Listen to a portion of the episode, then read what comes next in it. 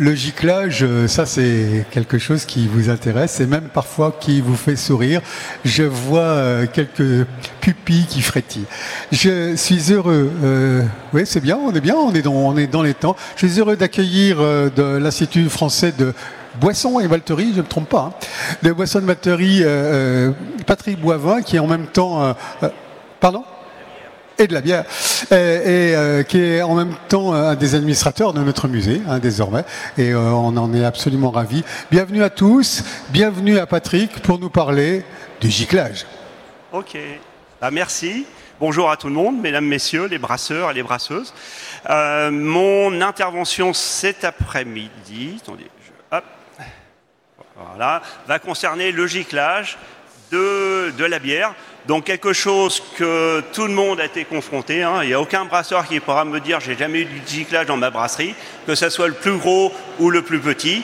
Donc euh, ce que je vais faire, c'est je vais essayer de vous donner les causes et les remèdes pour éviter d'avoir le giclage à la bière. Hein. Donc aujourd'hui, je suis aussi brasseur à diète, donc je fais aussi attention à ce problème de giclage hein, qui pose des problèmes. Donc on... Oui. Là Comme ça Absolument. comme ça, tu l'oublies, mais tu le laisses Ok, d'accord, c'est bon. Donc, euh, au cours de ma présentation, je vais vous définir ce qu'est le giclage. Donc, l'impact du giclage sur l'image de la bière, donc euh, important. Euh, les origines du giclage, il y a trois origines qui vont venir des matières premières, qui vont venir du process, et le troisième qui va venir de la surcarbonatation qui se passe en, bouteille. Et j'essaierai de vous donner les remèdes en fonction de mes connaissances pour éviter dans la mesure du possible ce, problème. Donc le giclage, hein, vous ouvrez votre bouteille et pouf, j'ai dire, il y a un giclage de la bière, donc soit elle déborde de la bouteille, soit vous avez un giclage très important euh, qui va se produire et je peux vous assurer que c'est assez désagréable pour le consommateur euh, d'avoir ce phénomène de giclage qui peut être plus ou moins euh, violent. Donc, euh, grave défaut de la bière. Je peux vous assurer que c'est un. Il y a les contaminations par les bactéries lactiques ou autres qui est un problème assez important. Ceci est aussi un problème important qui doit être traité parce que ça peut avoir une image négative sur, la bière. Donc le consommateur, peut se détourner soit de la bière de telle ou telle brasserie, soit complètement de la bière parce que ça donne une image négative. Et ça peut même être dangereux pour le consommateur, hein, parce que ce qui peut déjà arriver, ce qui est déjà arrivé, c'est que la bière explose ou que le consommateur prenne la capsule dans l'œil. Donc quand c'est très violent, euh, donc on essaye, euh, dans la mesure de possible, d'éviter ce phénomène-là. Donc trois euh, origines du, giclage. Le primaire, qui va être dû à une infection par les moisissures des matières, euh, des matières premières, principalement de l'orge et du malt, mais ça peut être aussi euh, du maïs et des autres céréales, donc que l'on va traiter à part. Le secondaire qui est principalement l'apparition d'aspérité qu'on va retrouver dans la bière, et là c'est plutôt un problème de process, donc là, il va falloir que le euh, brasseur fasse attention à son process. Il y a des étapes à bien respecter. Euh, il y a des ajouts à faire si on veut éviter ça. Il y a des problèmes de stockage de produits, donc qui peuvent apporter des cristaux. Et le tertiaire, qui celui-ci est plutôt destiné à la brasserie artisanale, surtout ceux qui font de la refermentation en bouteille, qui va être à une sursaturation de, CO2 à partir d'une certaine concentration de CO2. Euh, le giclage va être important et va amplifier le giclage primaire et le giclage secondaire. Donc, le giclage primaire, c'est le développement de moisissures qui va se développer soit sur l'orge, euh, soit au cours du maltage, qui vont excréter euh, des, des, protéines, donc soit hydrophobine ou protéines giclantes, qui vont être responsables de ce phénomène-là, qui vont faire des revêtements imperméables où le CO2 va euh, être à l'intérieur. Et dès qu'on va ouvrir la, bouteille, on va avoir une différence de pression importante entre euh, ces microbules et la pression extérieure. Et là, on a quelque chose, je vais dire, qui peut être très très violent, comme vous voyez sur cette, euh, sur cette image. Hein. Donc, c'est des essais qu'on a fait, où on a euh, mis ces hydrophobines ou ces protéines cyclanges dans la bière, et on l'a agité pendant trois jours, et euh, ce qui a donné ce phénomène assez sensationnel. Donc, giclage primaire, vous voyez, développement de moisissure, moisissure qui va induire le giclage dans la bière. Parce que ces molécules-là vont transférer de l'orge au malt, du malt à la bière, avec des moisissures qui peuvent être dues soit à une contamination au champ. Bon, là, cette année, comme la récolte a été assez sèche, on a très peu de développement de moisissures. Ou si l'orge a été mal stockée, euh, là, on va avoir des moisissures de stockage euh, qui vont aussi se développer lors du stockage et qui va induire ce, ce giclage-là. Donc voilà un modèle qui a été proposé par Guy Derdeling euh, en Belgique, où vous voyez ces hydrophobines euh, qui vont encapsuler le CO2, et dès qu'on va ouvrir la bière, voilà, on va avoir une, hop, une de plus, avoir une explosion euh, que vous pouvez constater sur la bouteille à droite, et c'est ce qui va entraîner un jaillissement très important de la bière. Donc ça va être dû ici, ce mécanisme-là, évidemment, que le CO2 euh, est impliqué euh, dans ce mécanisme de giclage avec les euh, protéines giclantes qui ont été excrétées par les moisissures. Donc voilà les fusariums qu'on peut rencontrer couramment sur l'orge. Donc fusarium, graminerum, lanciété, trisynctum, c'est les principales qu'on va rencontrer sur l'orge. Ces fusariums-là vont se développer bah, s'il pleut.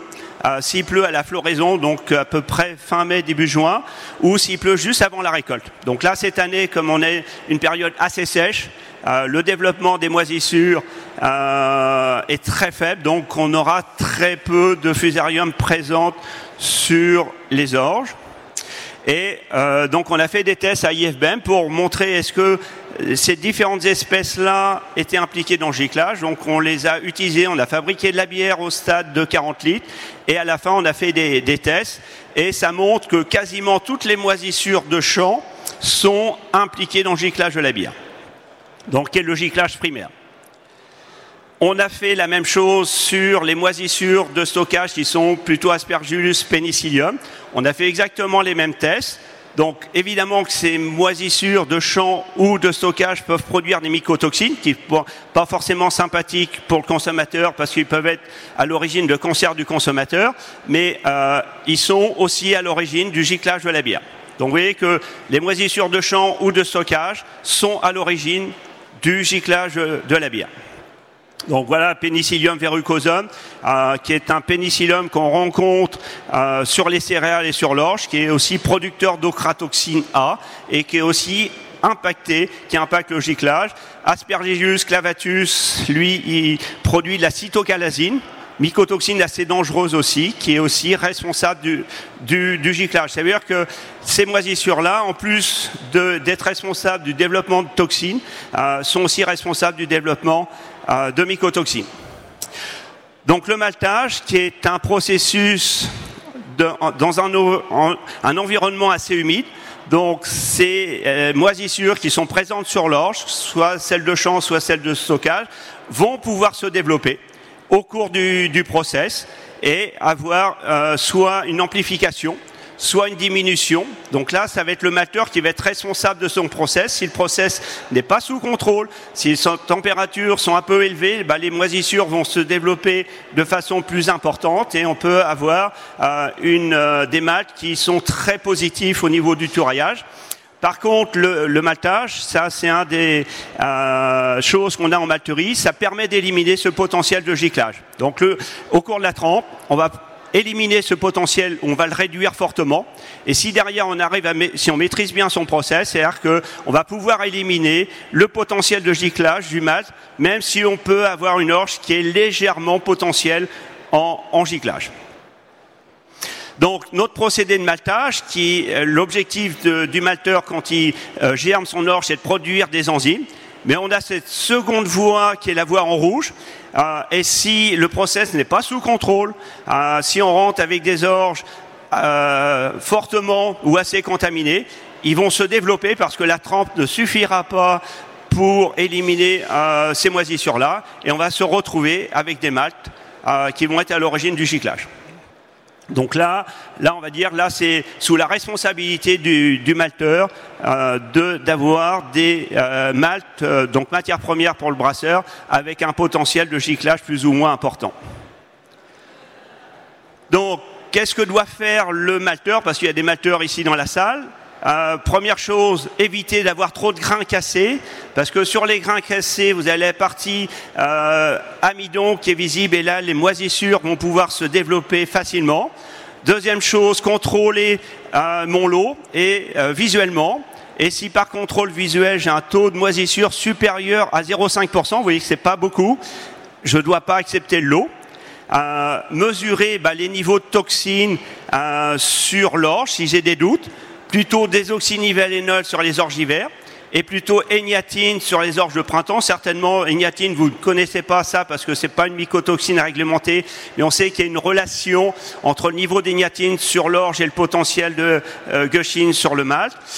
Euh, faire un bon calibrage parce que les moisissures euh, sont plutôt sur les petits grains, donc ça permet d'éliminer euh, un gros potentiel de potentiel de giclage si on a un bon calibrage. Donc vous voyez que le malteur, euh, s'il respecte euh, l'entrée des lots dans sa malterie, peut diminuer fortement ce potentiel-là, même si euh, on est sur des années un petit peu difficiles.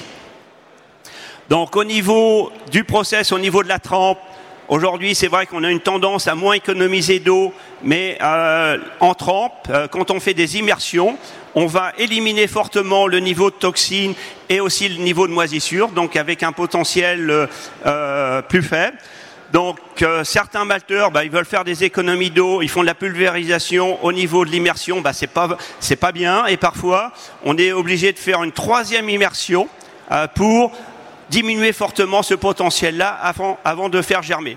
Donc vous voyez qu'ici, on peut être en contradiction avec euh, l'aspect euh, environnement. Donc à un moment, il faut choisir est-ce qu'on va avoir du giclage sur le malt ou est-ce qu'on veut faire des économies d'eau? Donc à un moment, ça c'est pas compatible. Donc il va falloir, il va falloir que le malteur choisisse. Donc la germination, donc euh, ces, ces moisissures-là, à partir de 16-18 degrés, se développent très peu. Par contre, dès qu'on est à des températures supérieures à 20-22, ils vont se développer plus rapidement. Et la même chose, il faudra que le séchage se fasse dans un temps très court pour éviter dans la première phase de séchage le développement des moisissures. Donc voilà les recommandations pour, pour le malteur. Euh, on a développé euh, il y a une petite 30 25 ans, donc euh, une levure qui s'appelle IFBM Moltinis, hein, qui est un géotrichum, qu'on met en début de trempe. Donc c'est un brevet que l'on a, que l'on a, et en mettant cette euh, géotrichome-là, on arrive à bloquer le développement des moisissures indésirables et permettre, comme le montre ce tableau-là, de diminuer euh, fortement, voire totalement, euh, le giclage sur le malt. Évidemment qu'en fonction de la contamination de l'orge, il faudra mettre soit simple dose, soit double dose. Donc voilà tout ce qui était pour le malteur. Donc ensuite, maintenant, je suis brasseur. Comment moi je peux m'assurer que le malt que j'achète euh, n'a pas de potentiel de giclage?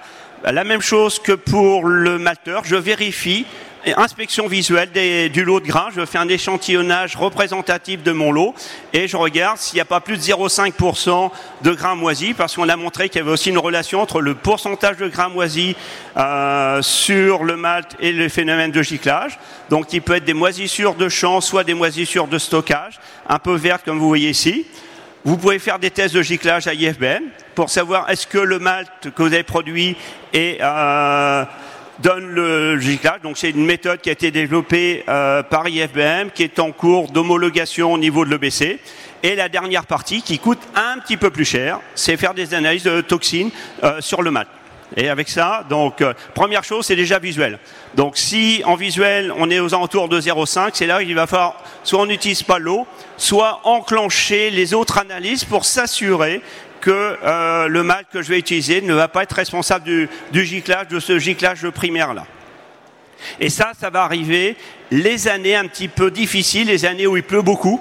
Il pleut beaucoup avant la récolte, il pleut, il pleut beaucoup au mois de juin, et euh, on a eu des années euh, assez importantes sur ce giclage primaire. Donc le giclage secondaire, donc là, on va dire que le malteur n'est plus responsable. Donc là, c'est le brasseur qui va être responsable. Et comment euh, ce giclage secondaire Donc c'est des aspérités qui va se retrouver dans la bière. Et ces aspérités-là vont faire des sites de nucléation. Et en ouvrant, hop, ça va, euh, ça va exploser. Donc parmi ces aspérités-là, on a les oxalates de calcium, on a le tartre, on a le houblon, donc il peut s'associer avec le, les métaux, mais surtout si on a du houblon mal stocké, euh, les acides alpha oxydés humulinones sont euh, responsables, peuvent être responsables du giclage parce que ça forme des petites particules dans, dans la bière. Ça peut être des cristaux de différents produits qu'on utilise, de colorants, d'arômes et autres si on utilise ça. Ça peut être des bouteilles, des défauts d'aspérité, des aspérités dans la bouteille, ou si on utilise des détergents trop agressifs euh, sur le verre, on peut augmenter ce potentiel d'aspérité. Et pour ceux qui filtrent leur bière avec du kisselgur, s'il y a des, euh, des morceaux de kisselgur qui passent dans la bière, qui va donner des aspérités, on va voir aussi ce problème-là. Donc pour l'oxalate de calcium, euh, c'est une donc les oxalates sont déjà sont dans le malt. Euh, tous les, les maltes contiennent des oxalates. Euh, et avec le calcium, ça va former des cristaux comme vous voyez sur cette photo-là. Et ça, ça va être un site de nucléation qui va, être, qui va favoriser euh, le giclage de la bière.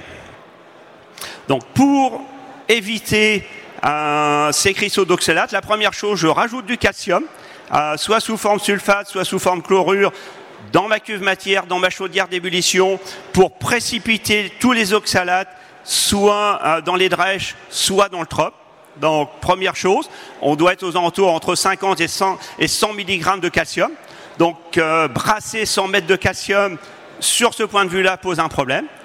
Ensuite, faire très attention, après la filtration de la mèche, d'avoir un mou hyper brillant pour éviter d'emmener des choses indésirables. Euh, de pas aller trop loin euh, au niveau du lavage de mes drèches parce qu'à la fin je peux emmener des particules indésirables.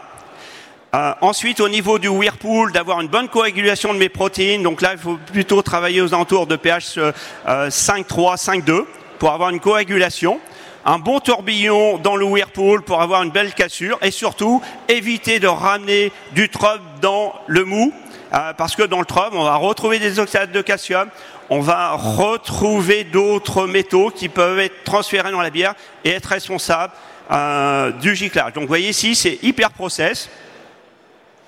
Ensuite, l'autre chose, c'est le tartre, donc euh, dû à une eau euh, riche en calcium et riche en bicarbonate, qui va être à l'origine de tartre, et tartre qui va pouvoir se relarguer de temps en temps dans la bouteille, vous voyez les petits cristaux qu'on peut isoler ici, et qui va être à l'origine de sites de nucléation.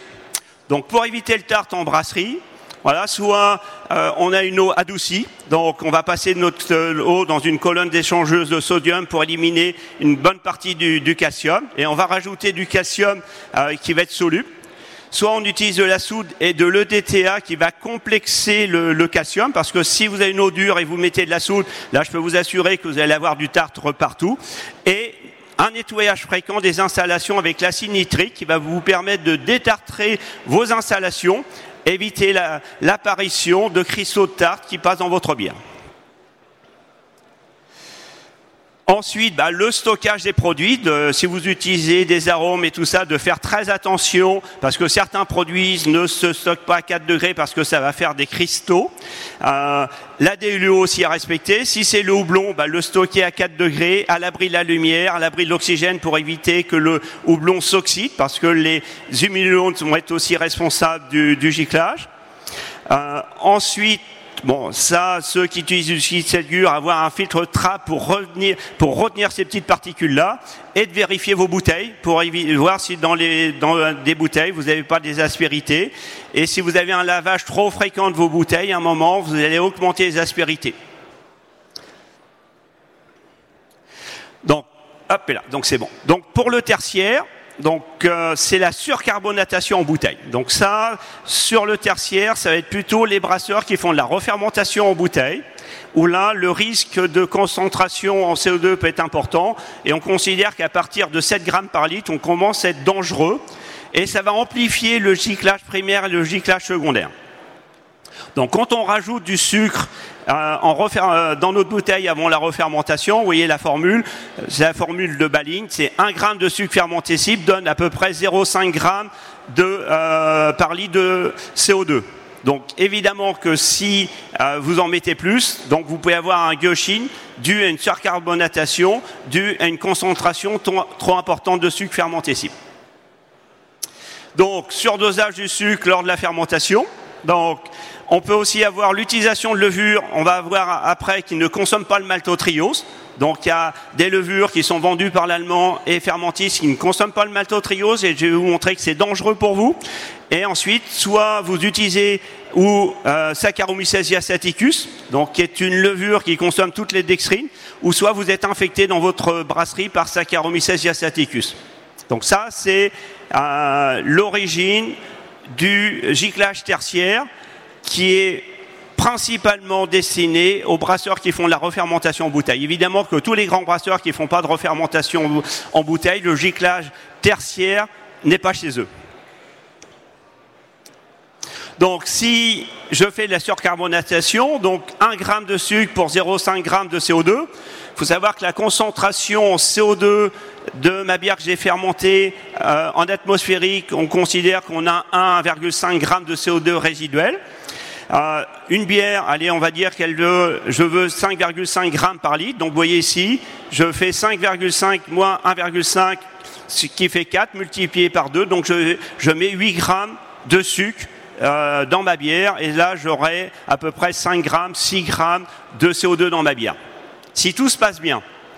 Donc, ça, si on n'a pas d'infection. Donc, maintenant, on va regarder. Donc, première chose que je dois connaître, je fais un mou je dois connaître dans le mou que j'ai brassé quelle est euh, la quantité d'atténuation. Donc, c'est-à-dire à, quel niveau la fermentation doit s'arrêter. Donc, vous voyez qu'ici, dans cet exemple-là, euh, à la fin, je mesure la densité euh, après 24 heures.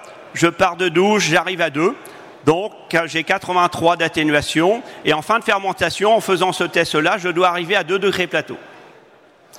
Donc si j'utilise une levure qui consomme le maltotriose, donc ma fermentation va se comporter correctement, ma levure va commencer à consommer le glucose, ensuite le maltose, ensuite le maltotriose, arrivé au dextrine qui est 4-5 morceaux de glucose, ma levure euh, ne peut pas les utiliser, donc elle arrête ici, donc elle a consommé tous mes sucres maltotriose, je passe en refermentation bouteille, je mets la bonne dose de sucre, donc, à la fin, aucun problème, vous n'aurez pas de giclage de votre bière, giclage tertiaire. Donc, si vous avez du primaire et du secondaire, c'est possible, mais au moins pas de tertiaire.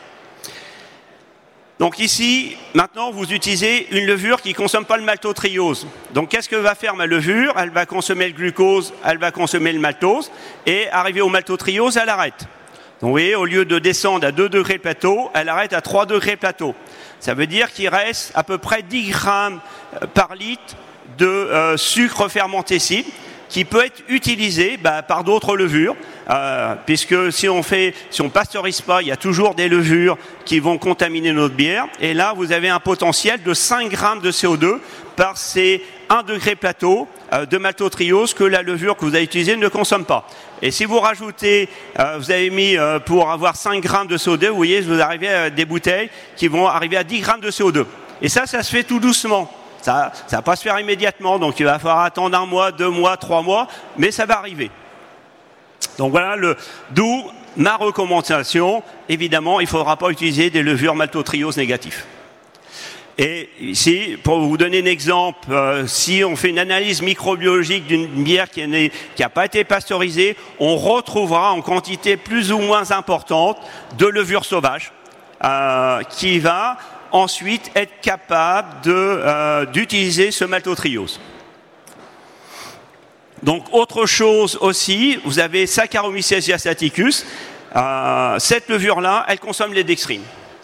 Donc si vous allez tout au bout de la fermentation, qui va vous prendre trois semaines, ok c'est bon, la levure va consommer tous les sucres fermentés ici. Par contre, si vous mettez en bouteille avant la fin de la fermentation, bah là vous vous prenez quasiment 20 grammes de potentiel de sucre. Et là, 20 grammes, ça fait 10 grammes de CO2 plus ces 5 que vous avez mis, ça fait 15 grammes. Là, vos bouteilles vont exploser et peut avoir aussi un accident vis-à-vis du consommateur. Et ici, vous avez les levures de fermentis, celles que j'ai mis en rouge, vous voyez, c'est tous des maltotrioses négatifs, parce qu'elles ne consomment pas le maltotriose. Et celle que je vous ai mis en bas, c'est Saccharomyces diastaticus. Donc, levure euh, que je ne recommande pas si vous voulez éviter ce phénomène de giclage dû au giclage tertiaire. Donc, ça, c'est fermentis. Évidemment, l'allemand, elle est même. Donc, l'allemand, bah, vous avez la belle saison qui est Saccharomyces diastaticus. Hein. mal maîtrisée, elle vous fait du gushing. Et toutes celles que j'ai mis en rouge, hein, les maltotrioses moins, ce sont des levures qui ne consomment pas le maltotriose.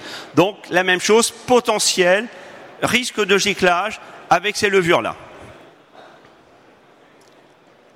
Donc, les recommandations, c'est ne pas utiliser de levure maltotriose moins. Par contre, si vous aimez telle ou telle levure parce que les arômes sont sympathiques, donc vous avez le choix, vous mélangez cette levure maltotriose moins avec une levure maltotriose plus, voilà, à 30-40%, qui va, elle, permettre à la fin de pouvoir consommer le maltotriose, et vous aurez tous les arômes de cette levure maltotriose moins que vous aimez bien. Donc ça, vous voyez, première possibilité. Deuxième possibilité, si vous utilisez une maltotriose moins pour avoir plus de corps dans votre bière, ben là je vous remets à, la formation IFBN pour apprendre à comment faire des bières au niveau de au palier de saccharification, palier de 66, pour faire plus de corps, soit en augmentant la température, soit en diminuant le temps. C'est-à-dire que le corps de la bière se fait pas avec le choix de la levure, se fait en maîtrisant le process et le palier de saccharification. Ensuite, ne pas utiliser Saccharomyces diastaticus. Donc, si vous voulez produire des bières très sèches avec pas de corps, donc vous avez une enzyme exogène qui s'appelle l'amyloglucosidase, qui, que vous allez mettre soit au cours du brassage, soit au cours de la fermentation, qui va vous consommer euh, les dextrines. Vous aurez des bières très sèches avec très peu de corps, sans avoir cette problématique euh, de derrière. Sinon, L'autre choix, bah, vous pasteurisez vos bières. Parce que quand vous pasteurisez, au moins vous tuez tout. Vous n'aurez plus de problème de développement de ces moisissures-là dans votre bouteille. Donc à vous de, faire le choix. Est-ce que vous avez envie de pasteuriser ou pas Mais si vous voulez pasteuriser, vous voyez la pasteurisation, vous voyez pourquoi les industriels, ils n'ont jamais de euh, giclage tertiaire, ils ont du primaire, jamais de tertiaire parce qu'eux, ils pasteurisent. Donc, mais bon, à vous euh, de, faire le choix. Pour l'instant, dans ma brasserie, j'ai pas fait le choix d'utiliser de la pasteurisation, donc j'essaye de mettre en avant ce que je vous recommande derrière. Ensuite, autre phénomène qui est l'opcric, que je, je classe dans le giclage secondaire parce qu'on peut avoir des aspérités ou le giclage tertiaire parce que le houblon peut apporter un peu de sucre, le houblon peut apporter des amylases et le houblon peut apporter des levures sauvages et parfois comme Saccharomyces diastaticus. Donc pour quand on fait du dry hopping, donc qui est assez populaire aujourd'hui, euh, bah, soit vous ajoutez le houblon à trois quarts de la fermentation, c'est-à-dire que la levure est toujours active. Donc même s'il y a une production de sucre ou du sucre venant du houblon, la levure sera là pour les consommer. Donc temps de contact assez court pour éviter les aspérités euh, que je peux retrouver dans ma bière, ou bien purger euh, ma bière à la fin, ou passer par une centrifugeuse pour éliminer au maximum les résidus euh, de pelés de houblon qui vont être responsables de vos bouteilles. sinon, sur le houblon, à part la, dernière ligne, bah, si vous pasteurisez vos bières, euh, il n'y aura pas de développement euh, de moisissures parce qu'on va les tuer. Donc, euh, et au niveau pasteurisation, hein, ça ne sert à rien de monter à 30-40 unités de pasteurisation. 10 unités de pasteurisation suffit pour éviter ce, phénomène. Et voilà. C'est les questions. Ah, alors là, on est, on est merci.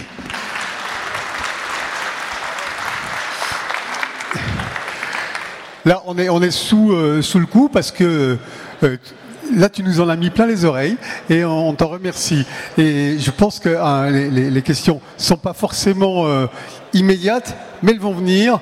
Je vous invite à m'y tenir un tout petit instant pour que la première question disponible soit ah bah c'est Philippe qui va apporter le qui va apporter le micro soit soit là. Je, je, je vois que vous avez été captivé En tout cas, euh, quel rythme hein, euh. ah, tu, m'as dit. Ah, mais je, je, note avec euh, un grand plaisir que les 30 minutes ont été tout à fait. donner le maximum d'informations en 30 minutes. Strictement, strictement donné. Alors, il faut quand même que ça, que ça rentre, hein, tout ça, que ça mûrisse un peu, que, sans gushing. Ils, ils auront accès au la présentation. Le diaporama sera disponible, hein, comme c'est indiqué entre les, choses. Il suffit de s'inscrire à l'accueil hein, euh, euh, du, musée de la brasserie et dans quelques enfin une dizaine de jours, 15 jours peut-être. Ça, hein. sera disponible au téléchargement euh, sur simple demande. Hein. On ne les envoie pas à tout le monde, bien entendu, mais euh, vous pourrez euh, accéder à cette présentation qui vous donnera l'essentiel. J'ai vu quelques-uns d'entre vous filmer, filmer ça. Évidemment, il y a des, il y a des, des possibilités, mais au moins vous aurez une base en version PDF très je facile. Suis là, je suis là aujourd'hui et demain, donc voilà. Et puis, bien S'il y a des questions comme ça, tout le monde peut en Patrick, profiter. Patrick est ici, pas tout le temps, mais il sera aussi dans les dans les les, ateliers. Il n'y en a pas un qui, en même, qui je l'ai vu écrit en même temps, c'est une erreur. ah oui, d'accord, c'est une, c'est une erreur. Et sur le Malte. Mais pendant, pendant, que je divague, je laisse la parole, bien sûr. Oui, j'avais une question sur la, fermentation. Si on a un objectif à 2 degrés plateau et que notre fermentation s'arrête à, à 3 par exemple, qu'est-ce qu'on peut faire D'accord, donc il faut savoir si elle s'arrête à 3 parce que tu as choisi une levure bah, dans, le, dans le cas où j'ai choisi une levure qui doit aller à 2. Quoi, Ok, bah, soit tu vends ta bière rapidement, parce que pendant les deux premiers mois, elle ne va pas gicler parce que les levures sauvages, ils mettent du temps à consommer ton maltotriose soit tu fais une pasteurisation, tu dis ok, ben, j'ai un risque derrière euh, et je fais une pasteurisation sur ce type de bière-là parce que tu as un potentiel de 5 grammes de CO2 qui vont être produits. Si tu mets pas assez de sucre pendant 2-3 mois, ta bière va être sous-carbonatée. Ou après l'autre solution, tu les mets dans des fûts de chêne et tu laisses euh, les levures des fûts de chêne, j'allais dire faire leur travail, il leur restera un peu de sucre et comme ça tu pourras faire des saours. Mais c'est embêtant donc. Euh, pas facile à faire. Hein.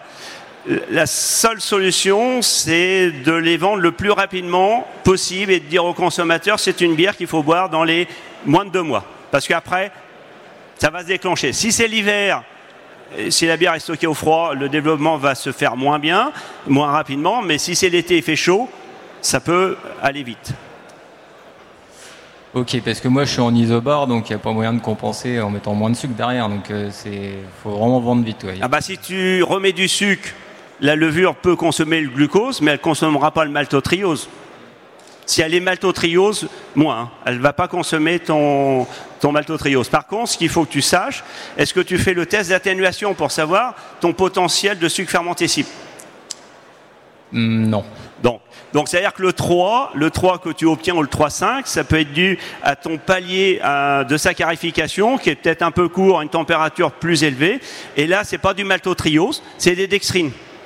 C'est pour ça que je vous encourage fortement à faire le test d'atténuation. Comme ça, vous savez tout de suite si vous arrivez à 3, est-ce que les 3 c'est du malto, euh, c'est des dextrines? Donc là, les levures sauvages vont très peu les consommer. C'est au moins c'est un, un, outil et je vous encourage fortement à le faire comme ça. Vous savez tout de suite ce qui se passe. Si c'est du maltotriose, euh, des dextrines, bah, tu laisses faire. Hein. tu auras une bière avec un peu plus de corps, c'est peut-être ce que tu veux. Et par contre, si c'est du maltotriose, il faut être un peu plus prudent sur la suite. Merci. Une deuxième question ici.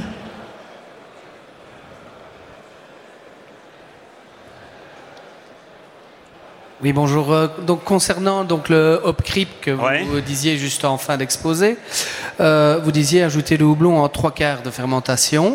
Est-ce que vous pourriez un peu développer Et alors, sous question, vas-y. Euh, vous parliez d'un temps de contact très court de 2-3 jours avec le houblon.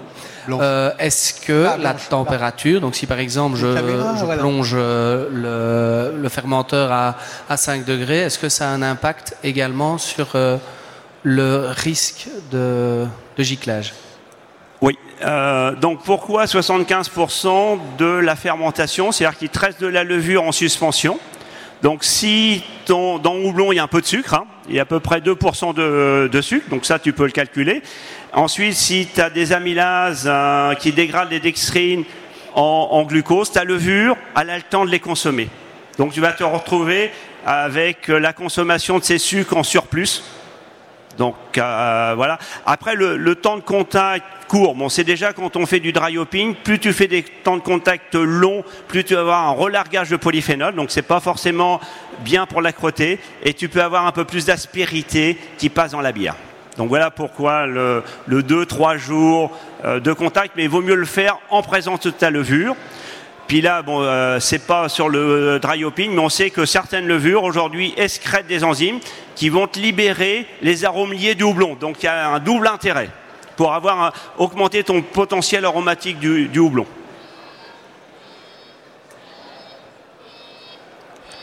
Pendant que le téléphone de mon voisin euh, se met à hurler. Euh, euh, d'autres questions, mais j'ai bien entendu. Ah, y a Pierre qui veut me poser une ah, question. Non, non, Pierre, Pierre ne veut pas poser de question. Pierre veut faire une intervention, c'est qui est très très différent. Il y a bien, Pierre. Oh, bah, Tout le monde connaît Pierre. il peut faire les deux. Hein. Il peut faire les deux. Pierre Millet, professeur. Oui. Est-ce qu'on peut faire des additifs, rajouter des additifs à la trempe pour justement éliminer tous ces tous ces produits La trempe laquelle? En brasserie. En malterie, pardon. La trempe en malterie, est-ce que tu fais des Si, si, si, si. Il, y a, une façon qu'on pourrait faire. C'est-à-dire qu'on fait une trempe du malt pour faire une mouture humide. Et ça élimine pas mal de ces particules-là. Et on ne broie pas tout de suite. On jette cette eau-là et ensuite on broie. Tu vois, tu fais une trempe de ton malt, comme pour une mouture humide. Et cette eau-là, tu la jettes et tu la mets pas dans la cuve matière. Et là, ça va t'enlever quand même pas mal. Et on sait que les hydrophobines et tout ça sont un peu solubles, donc tu vas pouvoir les éliminer. Donc c'est un moyen que les brasseurs n'utilisent pas aujourd'hui. Et en plus, avec le problème de consommation d'eau, tout le monde veut faire des réductions d'eau, qui est pas forcément bien d'un point de vue euh, process. Hein. je, suis un peu, je suis un peu contre hein, de réduire au maximum, au maximum la consommation d'eau parce que ça peut derrière euh, poser des problèmes de giclage. Mais la solution, c'est possible, Pierre. Oui, oui, d'accord. Et puis ensuite, est-ce que le fait de traiter au calcium va intervenir dans la modification de l'acidité du mou? Oui, bah, quand tu ajoutes du calcium, tu, ton pH va baisser. Ensuite, bah, tu ajustes avec euh, les acides pour être aux alentours de 5,4 dans ta cuve matière et 5,2 dans la chaudière d'ébullition pour avoir une bonne coagulation. Donc tu ajustes derrière pour arriver au bon pH. on n'a plus besoin de faire un traitement acide Non. D'accord. Merci pour ces, euh, ces, interventions. Une question juste derrière. Et puis, euh, dans le fond, un peu plus euh, au fond. J'avais une question en rapport du coup avec cette question-là. au niveau du trempage du coup avant pour éliminer les hydrophobines. Non. Si trempage du malt avant le concassage. Oui. Ouais. En, théorie, si on avait justement des, des gaz dissous dans cette eau-là, donc une eau pétillante au final, est-ce que ça attirait pas plus efficacement les hydrophobines qui auraient peut-être plutôt tendance à se... Après, ce qu'on peut mettre, ce qu'on fait en malterie, on met un peu de chaud pour mieux relarguer ces substances-là. Tu vois? Puis après, tu recorriges, comme ça va augmenter un peu ton pH, tu recorriges après ton pH dans la cuve matière. Oui. Donc ça, c'est possible. Au pétillant, je suis pas sûr que le CO2 puisse. La chaux marche, euh, marche bien pour enlever ces, molécules-là. Et ça enlève aussi les mycotoxines. Donc, c'est parce qu'avec un, un, système isobarique, c'est facile de faire de l'eau pétillante en fait euh, ah oui, même. Donc c'est pour ça. ça Après, tu, tu, peux essayer. Je pense qu'avec le CO2, ça peut favoriser aussi euh, l'élimination de ces molécules-là qui sont souvent sur la surface. Mais si le maltage a été bien effectué, euh, on devrait euh, avoir moins de, moins de fois ce problème quand même. Ah oui, mais, d'accord, j'ai bien entendu le mais. Non, oui. si tout le monde suit à la lettre les bonnes pratiques de fabrication, on devrait avoir pas de gauching. Une question suivante. Oui, merci. Euh, utilisation de chaud pendant la trempe à la malterie, vous proposez quoi? Le premier trempe, deuxième, troisième? Ok.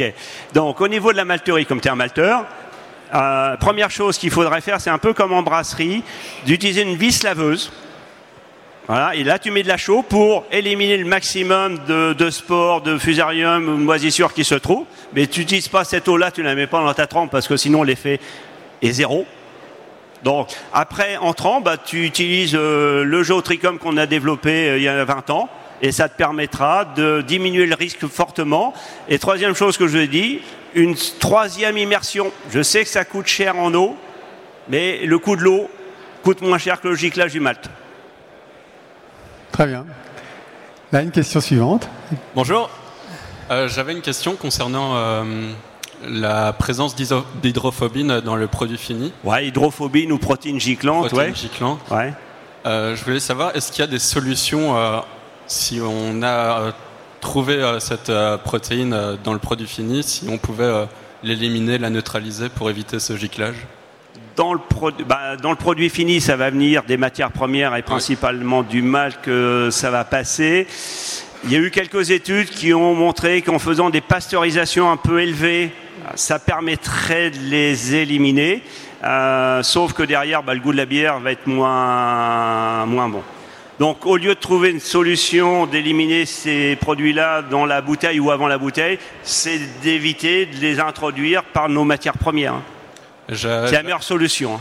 J'avais lu une, étude un peu farfelue avec euh, l'université de Louvain qui avait travaillé avec. ils sont pas farfelus, ceux-là, quand même. Non, quand même.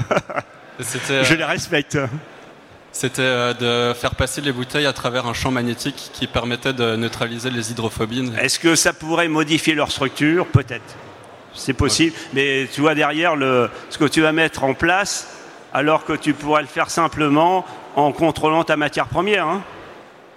Mais je pense que c'est possible. Mais c'est des, euh, des, technologies qui coûtent cher euh, à mettre en place. Merci beaucoup. Alors évidemment, la, richesse hein, de nos échanges, c'est la vôtre d'abord. Hein.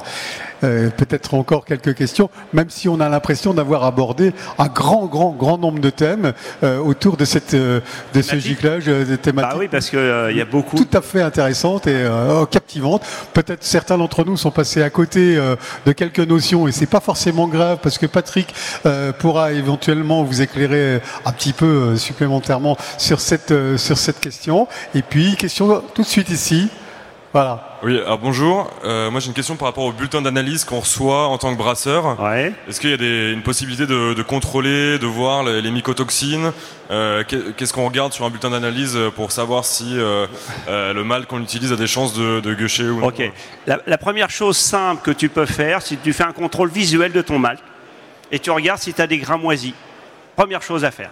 Ensuite, euh, dans le bulletin d'analyse, mais bon, le malteur va pas te le faire à chaque fois parce que ça coûte un peu cher, c'est soit le test de giclage. Tous les grands brasseurs, ils n'achètent pas de malt sans le test de giclage. Et ensuite, euh, les mycotoxines. Donc déjà, visuellement, si tu vois des grains moisis supérieurs à 0,5%, là tu, tu bloques. Euh, ensuite, euh, les années un peu difficiles, tu peux demander aux malteurs, parce qu'ils le font pour les grands brasseurs, de faire le test de giclage euh, pour savoir si le malt n'a pas de potentiel. Bon, déjà avec ces deux choses-là, c'est simple. Et après, la troisième est sur les mycotoxines qu'on peut demander. Mais ils le font, eux, ils font des surveillances, ils le font pas sur chaque lot. Merci pour cette intervention.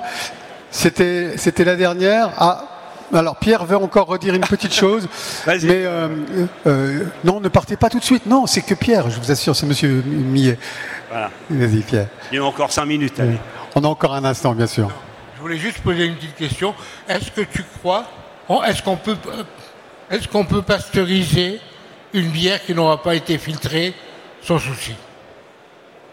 Si tu la pasteurises à 10 unités de pasteurisation, tu peux pas de problème. Non, non, non, non. Tu peux avoir un peu de coagulation, mais il faut pas que tu, faut pas que tu fasses 20, 30 unités de pasteurisation. Tu fais une unité de pasteurisation juste pour tuer ces moisissures-là qui, qui sont pas trop résistantes à la chaleur. Donc même 5 unités. C'est pas, même pas, c'est même pas une question de moisissure. Je pense surtout aux levures qu'on emmène avec. Ah bah après tu, après levures vont peut-être euh, se libérer un petit peu, oui. Est-ce que l'autolysat de levure peut modifier le pH de la bière? Euh, un peu. Il peut augmenter le pH. Il peut augmenter le pH. Ouais, ouais. C'est pas dangereux, ça?